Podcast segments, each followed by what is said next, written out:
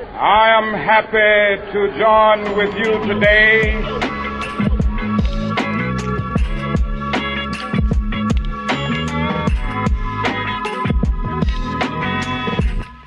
Seja muito bem-vindo ao Resenha 316.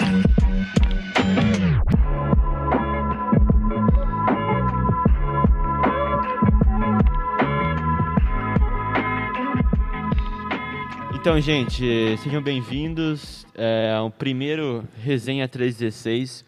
É, eu sou o Coran, ou Lucas Coran, mas eu não tô sozinho aqui, falei. Oi, tudo bem, gente? Aqui é o Felipe Chinor, Balão. Ninguém, Mais conhecido ninguém como Balão. me chama de Felipe Chinor, mas é meu nome. E a gente tá aqui, não tá sozinho, a gente tá aqui com o Lê, aceitou o nosso convite. Leandro Demo. Olá pessoal, uma alegria poder estar aqui com vocês para a gente bater um papo, falar das coisas de Deus e é um privilégio, realmente uma alegria sempre que possível a gente conversar sobre as coisas do Senhor, né? Deus nos abençoe aí. Glória a Deus por isso. É a gente já isso. teve. A gente conversou bastante, foi bênção. E daí a gente tá gravando o comecinho agora, e daí vocês vão ouvir a nossa conversa. Conversa. Espero que vocês sejam edificados assim como a gente foi durante todo esse tempo de conversa. É nóis, falou. Isso daí que você falou me lembrou muito, olha só, Eclesiastes 11, 9. É, quando, tipo, ele fala que para o jovem viver tudo aquilo que ele quer no coração dele. Para ele viver intensamente tudo aquilo que ele, que ele tem vontade no coração. Mas depois ele fala assim, né? É, mas de- Deus vai cobrar isso, né? E depois ele fala que é vaidade também. Que toda a juventude é vaidade. Mas da- daí eu fico pensando, é, o- a, a gente vive a nossa juventude é, da forma, de forma intensa, seria. Porque se a gente tem um, um clivo que seria é, o evangelho, a gente pode viver muito feliz e alegre, intensamente, mesmo fazendo essas coisas bobas, porque querendo ou não, não, não tem nada de errado, foi bom aquilo. Mas é, a- às vezes a gente perde isso porque a gente se preocupa bastante, né? Às vezes a gente fica pensando muito no não só em fazer esse tipo de coisa, mas é, pensando preocupado demais com amanhã. E tipo é uma, é uma é uma luta que os jovens hoje em dia têm, eu percebo.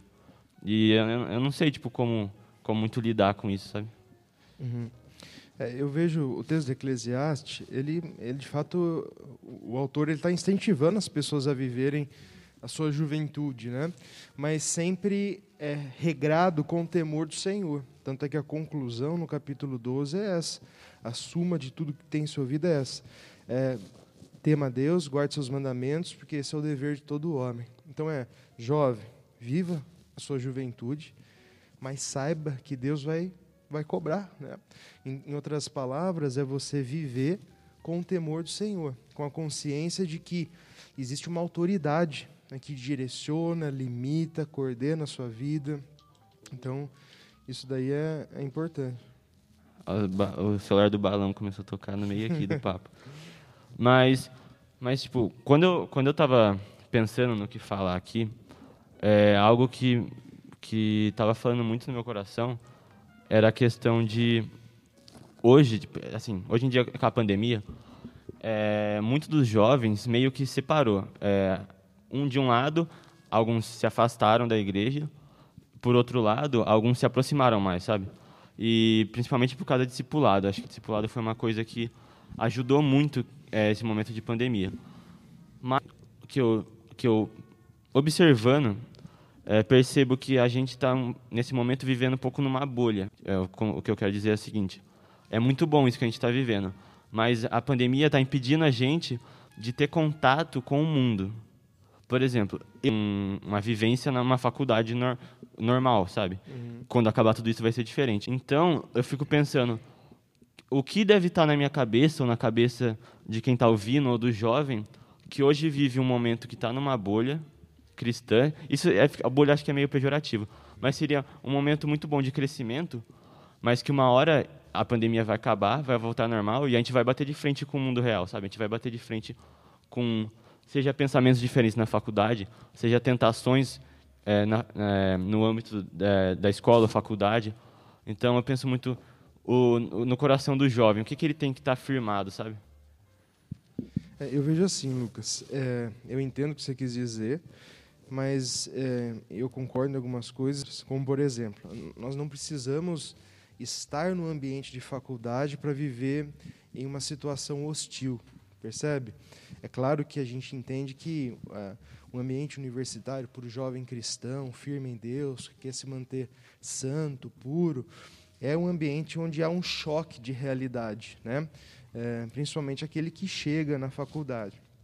Agora, é, nós não precisamos necessariamente entrar em um ambiente universitário para estar no ambiente hostil. Na verdade, é, o problema eu vejo que nós abaixamos a nossa guarda quando nós estamos em ambientes que nós consideramos neutros ou até bons, é, entendendo que não há nada de ruim ou que eu estou seguro nesses ambientes, como a minha casa, como a minha igreja.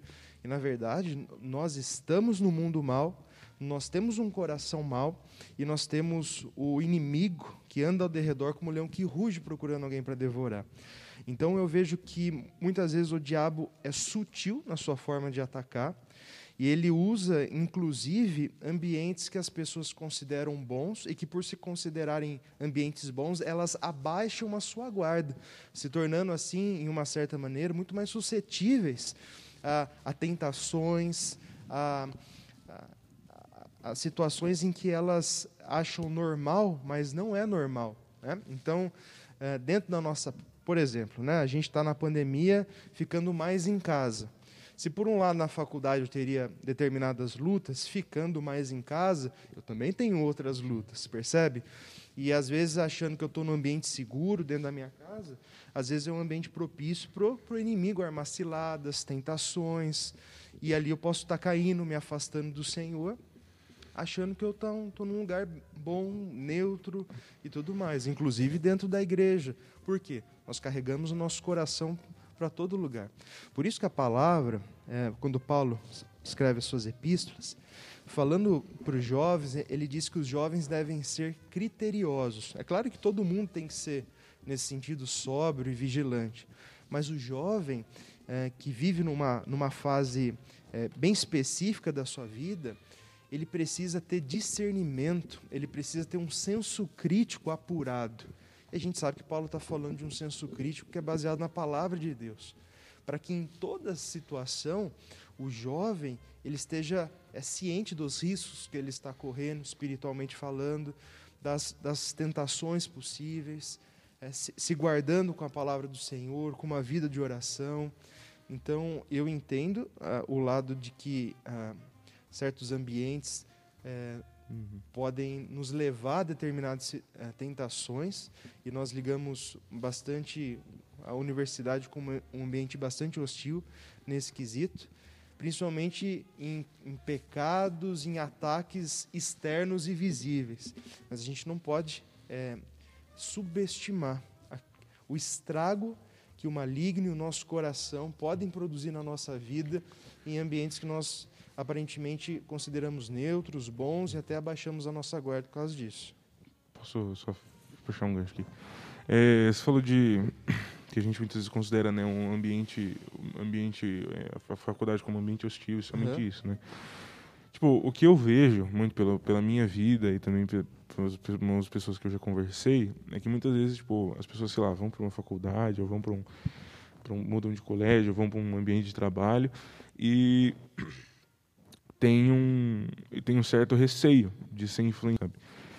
Eu vejo, eu vejo hoje na minha vida, por exemplo, hoje os lugares que Deus me coloca para pregar o evangelho, tipo, as, as, as, amizades que Deus Deus coloca, tipo, de pessoas que, que vêm até mim e buscam uma amizade, mesmo não sendo crentes, sabe, são pessoas que eu que, que Deus tem colocou na minha vida para que eu possa ser o exemplo, para que eu possa pregar o evangelho. Eu eu vejo hoje eu tenho discernimento que se, eu, se isso tivesse acontecido dois anos atrás, talvez eu, sei lá, teria me deixado influenciar e não seria o influenciador. Eu acho que sempre, tipo, hoje eu entendo, sabe? Mas como, como que a gente pode ter esse discernimento de que é a hora de ir, sabe? Tipo, ah, sei lá, como que eu posso ter o discernimento? Como, como que eu sei que eu estou preparado para enfrentar um, um, ambiente onde todo mundo, sei lá, todo mundo é, chega sexta-feira, vai encher a cara sei lá, eu tenho aula de sábado de manhã, vó chega na, na aula de sábado de manhã de ressaca, bêbado, fica atacando você ser crente, chama de, de ignorante. Sabe, como como saber saber se, se, se, as pessoas se eu tô pronto para um ambiente assim se as pessoas estão prontas para um ambiente assim sabe? sim eu vejo Felipe eu vejo que é, em, em, todos os sentidos né, principalmente quando por exemplo a gente está falando de, de, de, ambiente universitário né ambiente acadêmico isso é sempre uma preocupação né, é, nesse sentido da gente fazer diferença da gente não ser contaminado eu sempre falo que a ênfase maior no cristão que entra na faculdade tem que ser em sobreviver. Né? E eu quero dizer o seguinte: de você se manter santo, fiel a Deus. Então, a diferença que a gente faz, ela é baseada em quem nós somos. Então, é, primeiro vem a nossa posição e depois a nossa ação. Então, Deus nos transforma para nos usar como instrumentos de transformação.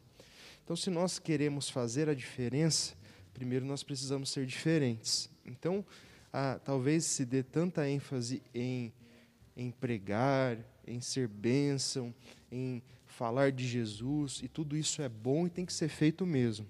Porém, nesse discurso acaba sendo negligenciado a parte de ser. Uhum. E a parte de ser, ela é inseparavelmente ligada à Bíblia e à oração. Então, às vezes, há uma ansiedade tão grande, ir lá fazer, falar, vamos, porque vamos. Aí você vai para a vida da pessoa, não tem Bíblia, não tem oração, não tem uma rotina de memorizar a palavra de Deus, não tem um, um, uma, é, uma disciplina de leitura bíblica, a, a, pessoa é relaxada com a vida espiritual dela. Então, é, essa pessoa, ela. É, que tem esse discurso de querer fazer a diferença, só que não busca Deus, essa é a primeira que vai ser engolida pelo ambiente, vamos dizer assim, porque já está sendo engolida pelo seu próprio coração. Então, é, eu acho que a gente tem que voltar um pouco e antes de pensar em fazer, a gente tem que pensar em ser. Né? Então, tipo, é, é, não que seja errado falar para fazer, mas eu vejo que é dado tanta ênfase uhum. num ativismo, num fazer, no desenvolver, no pregar, e a pessoa às vezes está seca, é uma fonte seca, que não consegue jorrar, transbordar, Entendi. percebe? Então, eu não estou novamente, só para deixar claro, não estou retirando a importância de fazer, mas eu quero colocar igual importância no em exemplo. ser em primeiro lugar, percebe? Que... E nesse sentido, em sobreviver no ambiente universitário. Porque a gente sabe que as estatísticas mostram números terríveis, que a maioria dos cristãos se desviam no primeiro ano da faculdade, percebe? Então, tipo, basicamente, assim, o, o evangelismo, por ser diferente, é tão importante quanto o pregar né, a mensagem de arrependimento. Exato, porque o evangelismo na palavra ele nunca está é, é, distanciado à parte uhum. de um relacionamento com as pessoas. Tanto é que a grande comissão, ela, é, se você for ver os evangelhos sinóticos, né, os textos paralelos, você vai ver que a ideia não é só de pregar o evangelho, mas é de discipular pessoas. Então, o evangelismo nunca deve estar parte de discipular, que envolve relacionamento, vida na vida. Então, a proposta de Deus sempre foi que as pessoas, no nosso convívio com as pessoas, elas vissem em nós, em primeiro, o amor de Deus que nós temos na nossa vida e nós amamos uns aos outros. Em primeiro lugar, o nosso amor pela igreja, pelo povo de Deus. Nisso conhecerão todos que sois meus discípulos, quando tiver amor uns pelos outros. Jesus está falando dos seus discípulos. Então, a unidade da igreja testifica do amor de Deus. Na oração sacerdotal, em João 17, Jesus vai dizer isso, para que eles se amem, a fim de que vejam e reconheçam que o Senhor me enviou. Então, o fato deles serem um como igreja vai apontar é, a, a, evidência de que Cristo e o Pai são um. Então, o é, que, que eu estou querendo dizer? que Jesus diz para nós sermos luz e sal, né? amostras, refletindo assim a obra de Deus, a graça de Deus na nossa vida.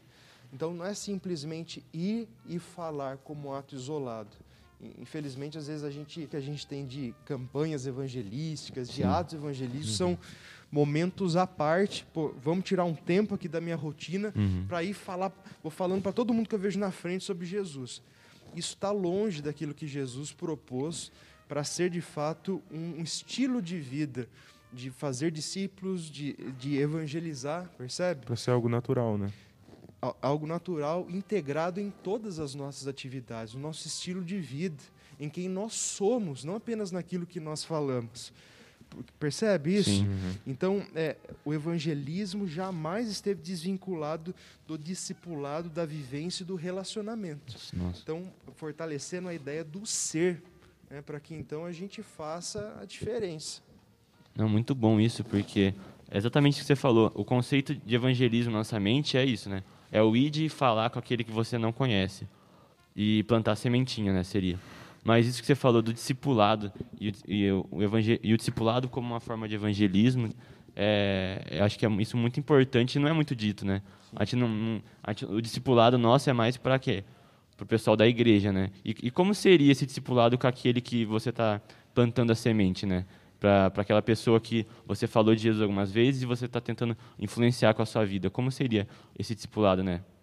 Eu vejo assim, que é, é uma questão de oportunidades que Deus vai dando para você. Então, você no convívio com a pessoa, é, a Bíblia fala em Colossenses para nós é, sermos de fora, para nós aproveitarmos as oportunidades. Ele fala isso no contexto onde ele diz para a nossa palavra ser sempre temperada com sal, para agradar aqueles que vão ouvir, aproveitar as oportunidades para com os de fora.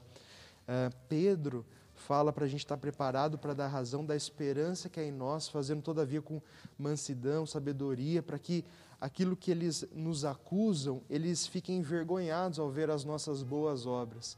Então, a ideia é, é de testemunho, de viver a palavra e que isso, o cristão, quando ele está no ambiente vivendo, né, como ele deve viver, ele brilha a luz, isso cria oportunidades né, de pregar a uhum. palavra, aí entra, né? Então você é luz, você mostra, vai te dar oportunidades a partir disso de pregar, né, de falar, e aí você precisa ter ousadia, coragem para fazê-lo. Sabedoria, quando falar, quando se calar, que palavra usar, né? Muitas vezes uhum. a gente vê crentes agressivos no discurso, né, ofendendo, querendo empurrar algo de goela abaixo das pessoas. Uhum.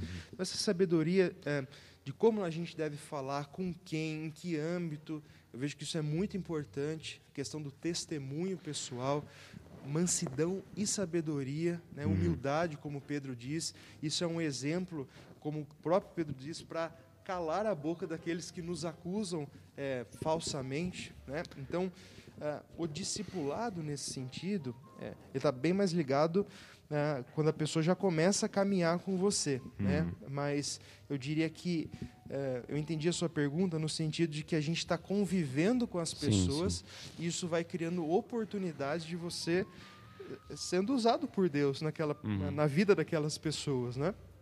É claro que há situações que a gente vai se encontrar uma vez só com a pessoa e Deus nos dá a oportunidade de falar, a gente fala e Deus usa esses momentos também. Né? Uhum. Né? Mas a, a, a, coisa normal, a perspectiva normal é que cada um seja luz no seu ambiente para aqueles que estão à sua volta, né? que é o que mais acontece e deveria acontecer de fato. Uma coisa que você falou de, de crente que muitas vezes é hostil, eu vejo que tipo Deus tem me dado muita oportunidade de, de como eu falei, de ter amizade de pessoas que vêm a mim, que pessoas que são muito, foram muito machucadas por, por, por crente. Principalmente umas amigas minhas que são da comunidade LGBT e tal, esse tipo de coisa. E elas são extremamente machucadas, assim, de, tipo, de ter, ter amiga que, que já apanhou na rua por gente que falou que foi o nome de Jesus, esse tipo de coisa. E eu tenho, eu tenho muito medo de, de alguma forma, contribuir para essa péssima imagem de Cristo que elas têm, sabe?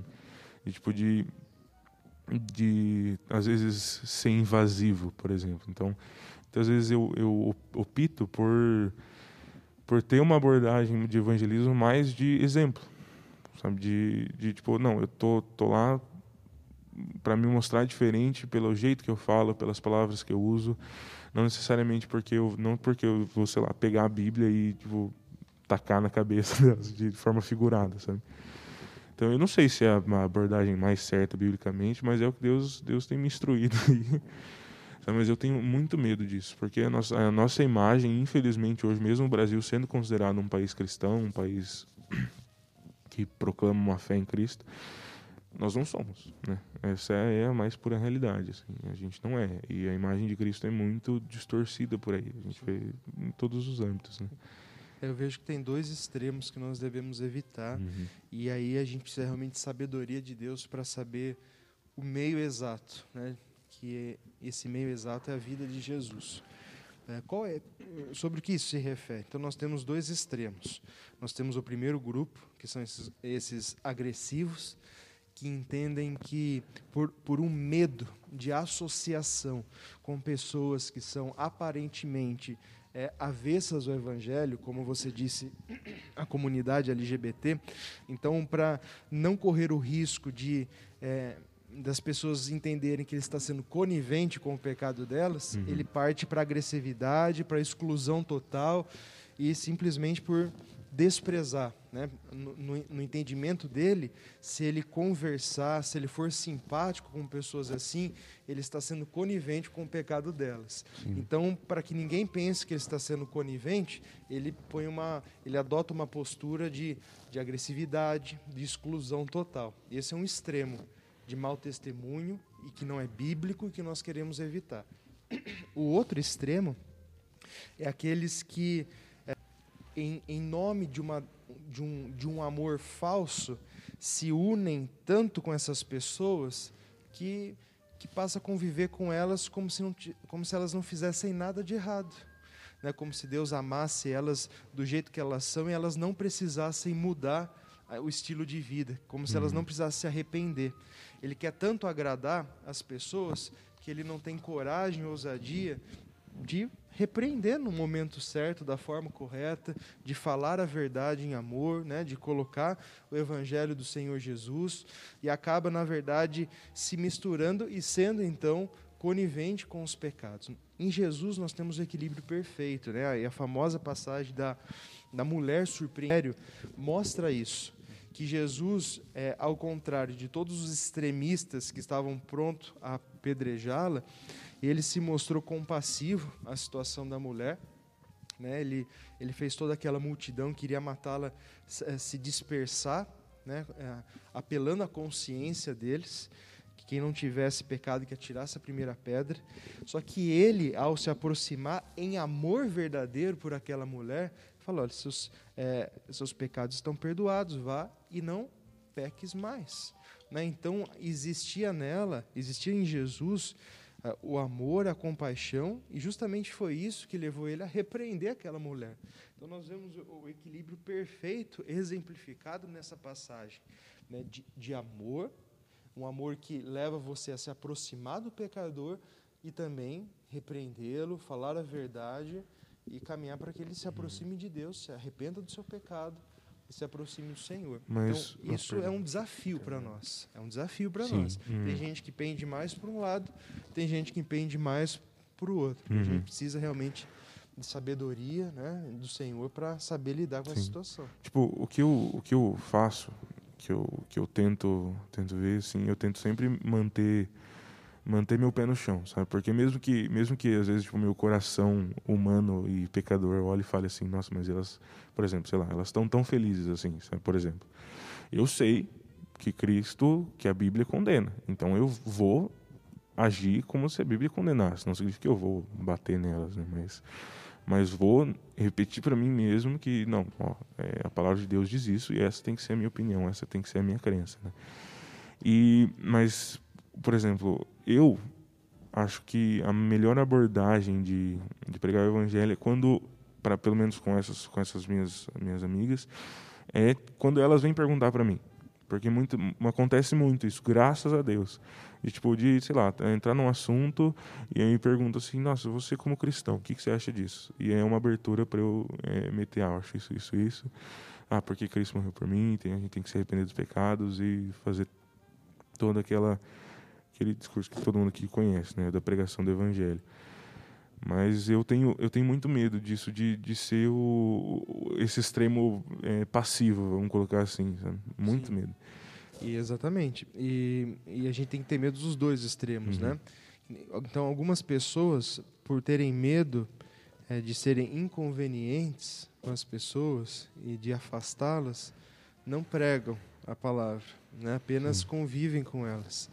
É, a palavra fala para a gente pregar, seja oportuno ou não. Ou seja, a pregação do evangelho vai trazer incômodo, não tem como. Né? A gente vai ser desagradável quando a gente fala do evangelho, quando a gente confronta a pessoa. Ninguém quer ouvir isso. É, é o contrário desse mundo, é o contrário das inclinações do nosso coração. A mensagem do evangelho é extremamente nesse sentido é, confrontativa, é uma contracultura e a, mensagem, a pregação fiel do evangelho vai incomodar as pessoas, vai afastar algumas pessoas da gente, vai aproximar outras. A palavra fala que as ovelhas ouvem a voz do bom pastor, né? elas reconhecem a voz. Então, as pessoas que foram destinadas a crer na palavra, no momento certo, vão ouvir a voz do pastor, vão ter o coração transformado para se achegar ao Senhor, né? para crer naquela palavra. Então, é, a gente tem que lembrar disso. Se a gente for pensar que a gente não quer ser chato com as pessoas, inconveniente com elas e não pregar o evangelho, a gente não está sendo fiel. Então, veja, é, não, é, não é simples a questão. Você precisa de um equilíbrio bíblico, mas jamais negligenciar o amor, a compaixão, também a pregação do evangelho. Né? Então, isso é importante. Nossa. Brabo, né? Brabíssimo. É, não é fácil, mas a gente precisa muito de buscar sabedoria em Deus para essas coisas. E, e, isso volta muito no que você falou no começo. Questão de ter o fundamento da Bíblia e da oração, porque senão nada disso vale. Nada disso vai funcionar, afinal. Sim, o que eu falo para as pessoas é: se você está carregando uma mensagem de amor, né, mesmo que a pessoa, de alguma forma, rejeite sua mensagem, ela não vai poder dizer que você não está sendo coerente com a sua mensagem se você vive em amor. né. Então, a gente tem que demonstrar amor, respeito pelas pessoas, porque no final de contas, é essa mensagem que nós carregamos uma mensagem de amor pelas pessoas, que não exclui a necessidade da gente repreender as pessoas, indo na contramão de um, de um amor falso, mundano, que nós não podemos repreender, cada um tem a sua verdade, ela tem que ser respeitada, isso inclui que você não pode confrontar a pessoa, enfim, senão você está querendo é, impor a sua verdade. A gente sabe que não é a nossa verdade, é a única verdade e Jesus é a verdade. Então, não é a nossa para a gente impor, é a verdade do Senhor. Né? Então, a postura de amor para uma mensagem de amor, ela é importante, né? E, é isso, a questão do testemunho, né? Acompanhado da palavra.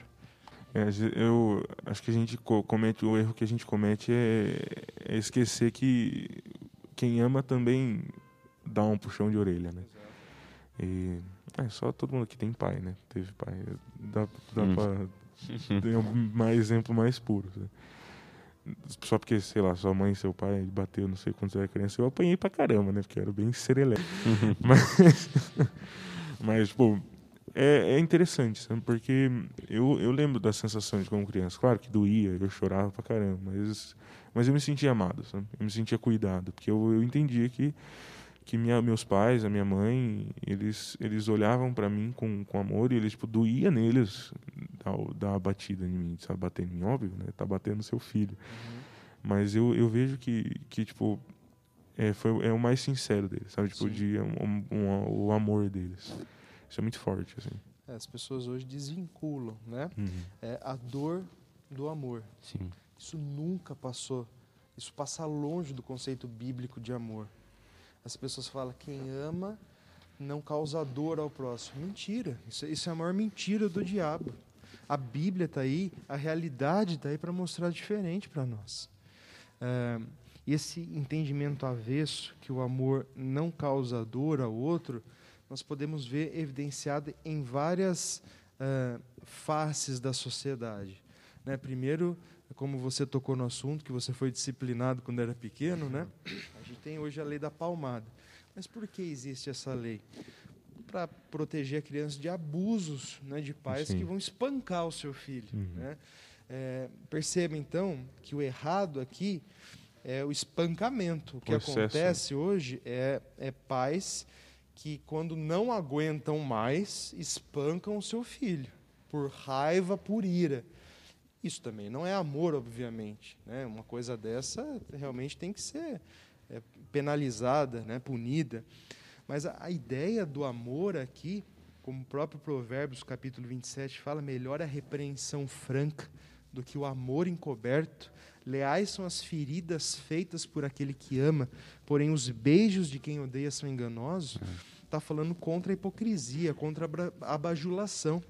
E aquele que ama tem a coragem necessária para confrontar a pessoa, para apontar o erro, com palavras temperadas, com palavras de mansidão, de sabedoria, mas tenha coragem de expor a verdade, porque entende que se a pessoa viver no pecado, ela está definhando. Então você se importa tanto com alguém que você não quer deixá-la no lamaçal do Sim, pecado. é. Você quer ser usado por Deus como instrumento para conduzir a pessoa uma vida abundante em Jesus. E você não pode, por isso, por causa do seu zelo pela vida da pessoa, vê-la no pecado.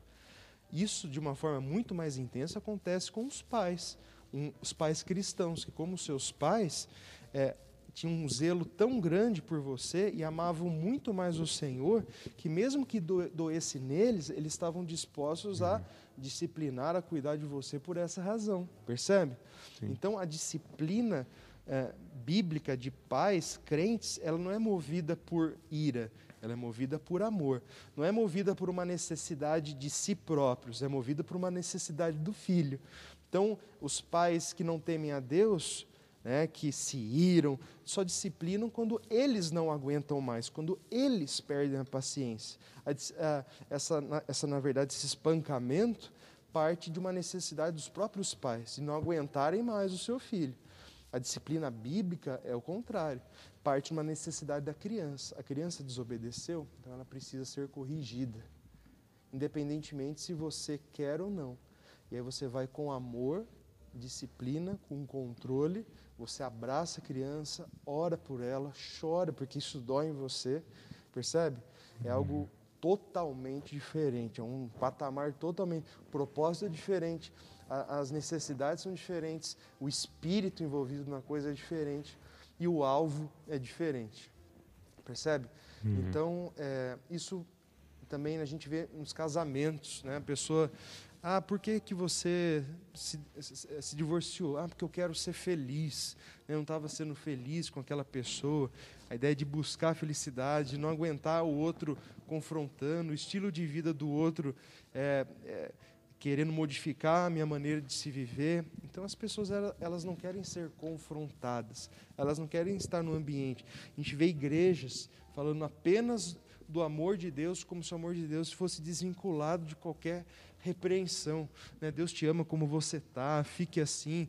Então a gente vê hoje no YouTube pregadores que eh, não repreendem, fala só de como Deus gosta das pessoas, estão lotados de seguidores, esses pregadores modernos, né, eh, que expõem a palavra do amor, da compaixão do Senhor, só que não repreendem, não falam de pecado, percebe?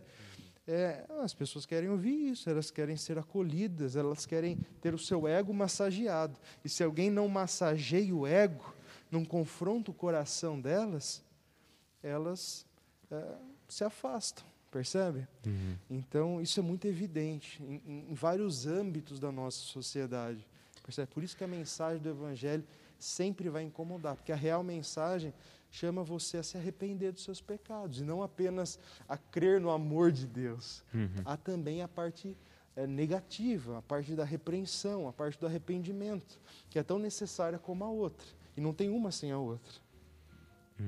É doido, é doido pensar como, como esses, esses pregadores que falam muito de amor e quando a gente, quando as pessoas pensam muito de amor, eh, eu acho que não, não faz muito sentido, né? Porque o sacrifício de Cristo acaba perdendo o peso que ele tem, né? Quando você, porque querendo ou não, essas pessoas colocam os humanos, a gente como, não, a gente estava lá e eh, Deus nos amou porque a gente é amável, porque a gente é bom e que não sei o quê. Mas não, né? Perde o, o sentido. Tipo, ah, por que, que Cristo morreria, né? Se, se, se a gente é bom. é, é, no final das contas vira tudo sobre é tudo para preencher um vazio no ego que devia ser preenchido com Cristo e arrependimento de pecados né? é, Tudo vaidade. é tudo vaidade e é triste né mano é triste Você vai Fala alguma coisa aí, mas tá quieto. Não, tô ouvindo o Leandro aqui. Como não, né? Sou todo ouvido. Como não ouvir o Leandro Demo? Não, mas é muito importante essas coisas que a gente está falando, porque é algo que a gente, a gente sabe, mas a gente, a gente não vive, né? E se a, gente, se a gente não vive esse amor na forma correta, a gente vai estar tá caindo para um lado ou para o outro. Foi exatamente o que você falou. Um problema que eu vejo é que está ligado a esse assunto, né, de confrontar, da parte que ninguém gosta do evangelho, que a pessoa desassocia do amor, que essa parte de confrontação que o evangelho genuíno faz e que o pregador é, fiel tem que fazer, é que é, a parte confrontativa ataca o maior Deus das pessoas. Qual que é? O seu coração, o seu ego. A gente está falando da questão de idolatria. Sim. Percebe? Quando você tem um Deus, seja ele qual for, o dinheiro, seja a pornografia, seja eh, de uma forma mais generalizada o seu coração, o seu egoísmo, né, seja ah, um- uma- o seu crush, né, aquela pessoa que você está gostando, e chega alguém para atacar o seu ídolo, meu, Sim. você fica furioso com essa pessoa. Essa pessoa está mexendo com o meu Deus. E aí você não se conforma. Aí você, é, a- o zelo toma conta de você. Como pode essa pessoa? Aí o que, que você vai fazer? Aí você sai, esse cara mexeu com o meu ídolo, eu não quero ouvir ele. Aí você procura as pessoas que têm a mesma idade, seus colegas de escola, as pessoas que vão falar o que você quer ouvir, É. que vão idolatrar o seu nossa, essas pessoas me amam, essas pessoas se importam comigo, elas estão adorando o meu ídolo, elas estão me incentivando no meu culto ao meu ídolo. Agora, a- aquele pastor, aquele meu amigo mais velho, aquele meu amigo mais maduro, jogando pedra no meu ídolo, falando para mim quebrá-lo, para mim se apartar do meu ídolo, não quero ouvir ele não. A gente vê isso. Ah, onde estava fazendo devocional em casa, a gente estava falando da história do fim da vida de Salomão, quando o reino ia ser dividido né, entre o seu filho Roboão, que ia ficar no reino do sul, e Jeroboão, que ia ter as dez tribos do norte. Como aconteceu a divisão? né? É, As pessoas, junto com Jeroboão, vieram pedir é, misericórdia para Roboão, para que ele aliviasse os trabalhos forçados sobre eles. E Roboão disse: Me dá um tempo para responder. E Roboão, que tinha assumido como rei ali, ele foi buscar, em primeiro lugar, conselho com os anciãos, com os mais velhos, que estiveram na época do seu pai Salomão. E esses falaram: alivia o jugo, alivia, o jugo sobre o ombro daquelas pessoas. Alivia o trabalho escravo sobre eles. E eles vão ser favoráveis para sempre para com você. Só que isso não agradou ele. Então ele foi buscar conselho com aqueles que creram junto com ele, com aqueles da mesma idade dele. O que, que aconteceu? Eles disseram assim: pese a sua mão. né? o, o meu dedo mindinho é mais grosso do que a lombar do meu pai. Se, ele, se meu pai fez isso, eu vou ser muito pior com você. E ele se agradou do conselho dos jovens. Ouviu os jovens, aqueles que de alguma forma deram um conselho que estava em consonância com o seu ídolo, com o seu próprio desejo, com a inclinação do seu próprio coração. Ele fez assim. E a partir disso o reino se dividiu. Percebe? Então, o perigo da gente viver para a nossa idolatria. E como muitas vezes a pregação do evangelho significa você é, desafiar a pessoa a quebrar os seus ídolos. Isso tanto para a conversão como para a santificação. Pregar a palavra e ser fiel, você está falando, quebrem os seus ídolos, se voltem para Deus. Quebrem os seus ídolos, se convertam ao Senhor. Aquele que não aborrece seu pai, sua mãe, seu irmão, seu tio, seu primo, seu filho, até a sua própria vida, não pode ser meu discípulo. Em outras palavras, nada que vocês coloquem acima de mim, nada que vocês coloquem acima de mim vai fazer vocês serem meus discípulos. Vocês têm que me colocar acima de todas essas coisas. É a mensagem do Senhor para os seus discípulos, né? E o pregador fiel vai fazer isso. E ele sabe que isso é o melhor para as pessoas. E quebrar os ídolos para ter Deus como seu Deus é o melhor para a vida das pessoas. Então é uma mensagem confrontativa que visa o melhor para as pessoas, mas sempre é quebrem os seus ídolos e voltem para o Senhor. É a essência do evangelho. Nossa. uma, uma coisa que você falou muito, uma, um, duas palavras que você falou muito, foi ferir e dor, né, no assunto de, anterior. E isso lembrou muito uma... Um, era um podcast que eu ouvi também, que o Jonas Madureira estava falando, e ele fala que a Bíblia nos fere. Quando nós lemos a Bíblia, a Bíblia nos fere. E, e, é muito interessante porque a nossa pregação é fazer quebrar o ídolo dos outros, né? E da mesma forma, a origem disso é a ferida que a Bíblia faz em nós. Então, tipo, é exatamente o que você falou sobre a dor. A dor, ela é muito negativa hoje em dia, mas na verdade a dor em todos os âmbitos ela tem que gerar crescimento. Seja na, na vida mesmo, é, é, circunstâncias da vida que vão gerar amadurecimento na gente, ou seja a nossa pregação é, que é dolorosa para a pessoa, porque vai estar tá quebrando o ídolo dela, vai estar tá gerando a transformação da vida dela. É muito interessante isso, para você ter um conceito novo de, dessa, desse ferir né, que Sim. a Bíblia nos dá. E a gente tem várias é, é, analogias legal para a gente fazer de crescimento e dor. A própria criança, quando cresce, ela vai crescendo e tem a dor do crescimento. Né? Então, a maturidade física envolve também essa dor do crescimento. Quando os dentes estão saindo na boca da criança, envolve a dor. Né? Todo crescimento envolve dor.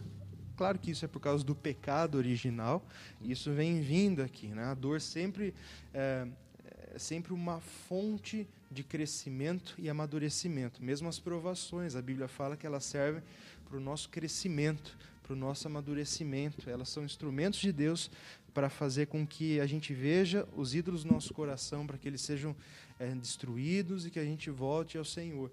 E a gente vê que é, a maior prova de amor envolveu a maior dor. Né? A, a dor que Cristo sofreu na cruz, o sofrimento dele, é imensurável da nossa parte. A gente não consegue entender o preço que foi pago, como aquela música diz, o preço que foi pago por nós na cruz, no sentido que a gente não consegue dimensionar a dor de ter todos os pecados, a culpa eterna Sim. de todos os pecados sobre si e pagar o preço total por eles. Apenas o Deus encarnado poderia fazê-lo. E Cristo fez isso. A dor, o seu o castigo que nos traz a paz estava sobre ele. Duras nós fomos sarados. A maior prova de amor envolveu a maior dor. Sim. Veja só que. É interessante. E a gente vê a dimensão disso em, todo, em tudo. Em tudo. Deus açoita todo filho que recebe. Hebreus 12 fala isso. Deus nos trata com amor e nos disciplina com açoites. A palavra propositalmente fala é, a palavra açoites para mostrar que de fato é doloroso no momento não tem motivo de alegria, mas depois Sim. produz frutos de justiça por aqueles que têm sido por ela exercitados. Assim, os filhos, da mesma forma que Deus nos ama, nós amamos nossos filhos. Repreendemos, colocamos de castigo, disciplinamos, corrigimos, chamamos atenção, mas porque nós amamos os nossos filhos. Novamente, causar dor sem amor é egoísmo. Você desconta a sua ira, a sua frustração no seu filho. Não é isso que nós queremos. É quando você está movido por amor, buscando a glória de Deus, o crescimento do seu filho. É totalmente outrocêntrico a disciplina bíblica. Tá? É uma dimensão totalmente diferente do que a gente vê por aí. Mas veja, é, o amor sempre está vinculado à dor nessa vida, né? Uhum, sim. E é, todo, toda, todo tipo de crescimento envolve dor. Você quer ser bom numa área? Tem que ralar muito. Noites é, estudando, é, indo contra o seu ego de querer descansar, procrastinar, deixar para depois, tem que ralar, tem que estudar, tem que se dedicar. É uma abnegação, é uma, é uma espécie de dor, de sofrimento. Tudo, qualquer crescimento envolve dor. Sim. E a maturidade está em abraçar a dor e o sofrimento do crescimento e seguir adiante para a glória de Deus. E a imaturidade, a falta de responsabilidade está, ah, eu não quero sentir dorzinha, eu quero ficar na minha zoninha de conforto, eu não quero crescer, eu quero ficar aqui, está gostoso, está quentinho, eu não quero sair do meu quarto, eu não quero ler a Bíblia porque eu não estou com vontadinha no meu coração de fazer isso. Então as pessoas, estão, a gente está vendo uma época de autocomiseração extrema. Sim. Eu não quero sentir dor, vai ser muito difícil, é muito difícil abrir mão do meu celular, do meu tempo para ir lá. Você percebe? É, é, um, é um vitimismo por causa da dor. Ela vai estar aí presente. Ah, eu não quero ter filhos, porque ter filhos envolve muito sofrimento, a gente vive num mundo mal. Você vai sofrer de todo jeito, com filhos ou sem filhos. Seus filhos vão sofrer, nós vamos sofrer. Não é isso que tem que guiar a sua vida. Não é fugir de sofrimento. As pessoas pensam que a vida boa é você fugir dos sofrimentos. Não. Nessa terra, o sofrimento está é, inseparavelmente ligado a tudo que nós fazemos. A tudo. A, a, questão não é fugir do sofrimento, é como você lida com ele. Você percebe? Nossa.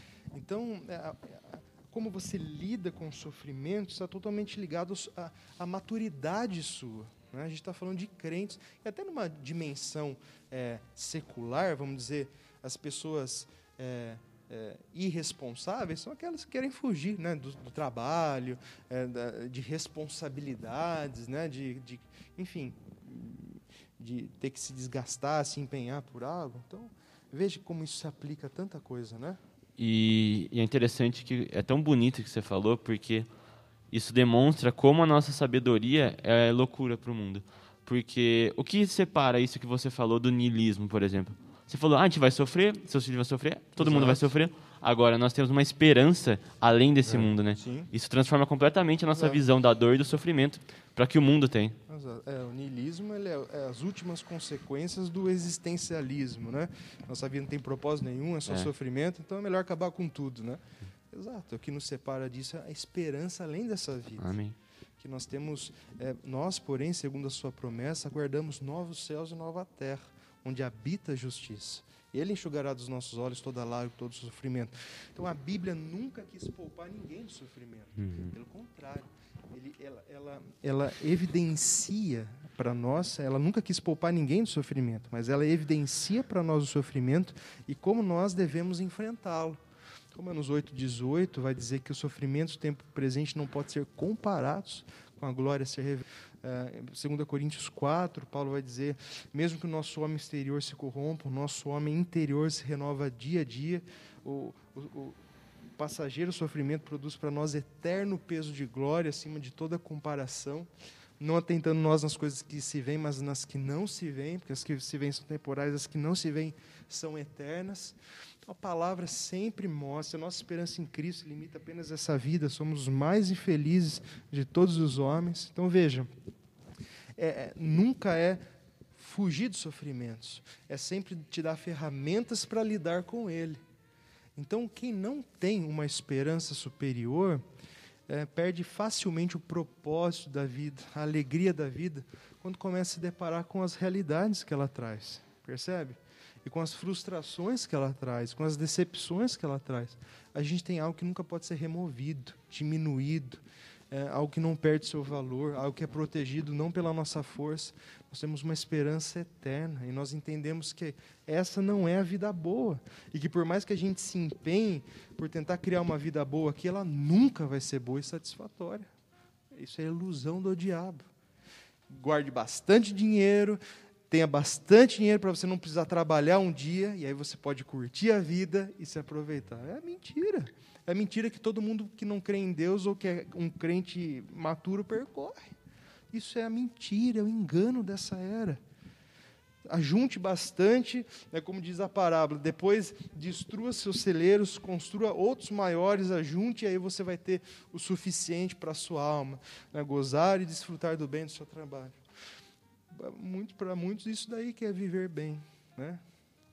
E as pessoas estão indo nessa ilusão do seu próprio coração.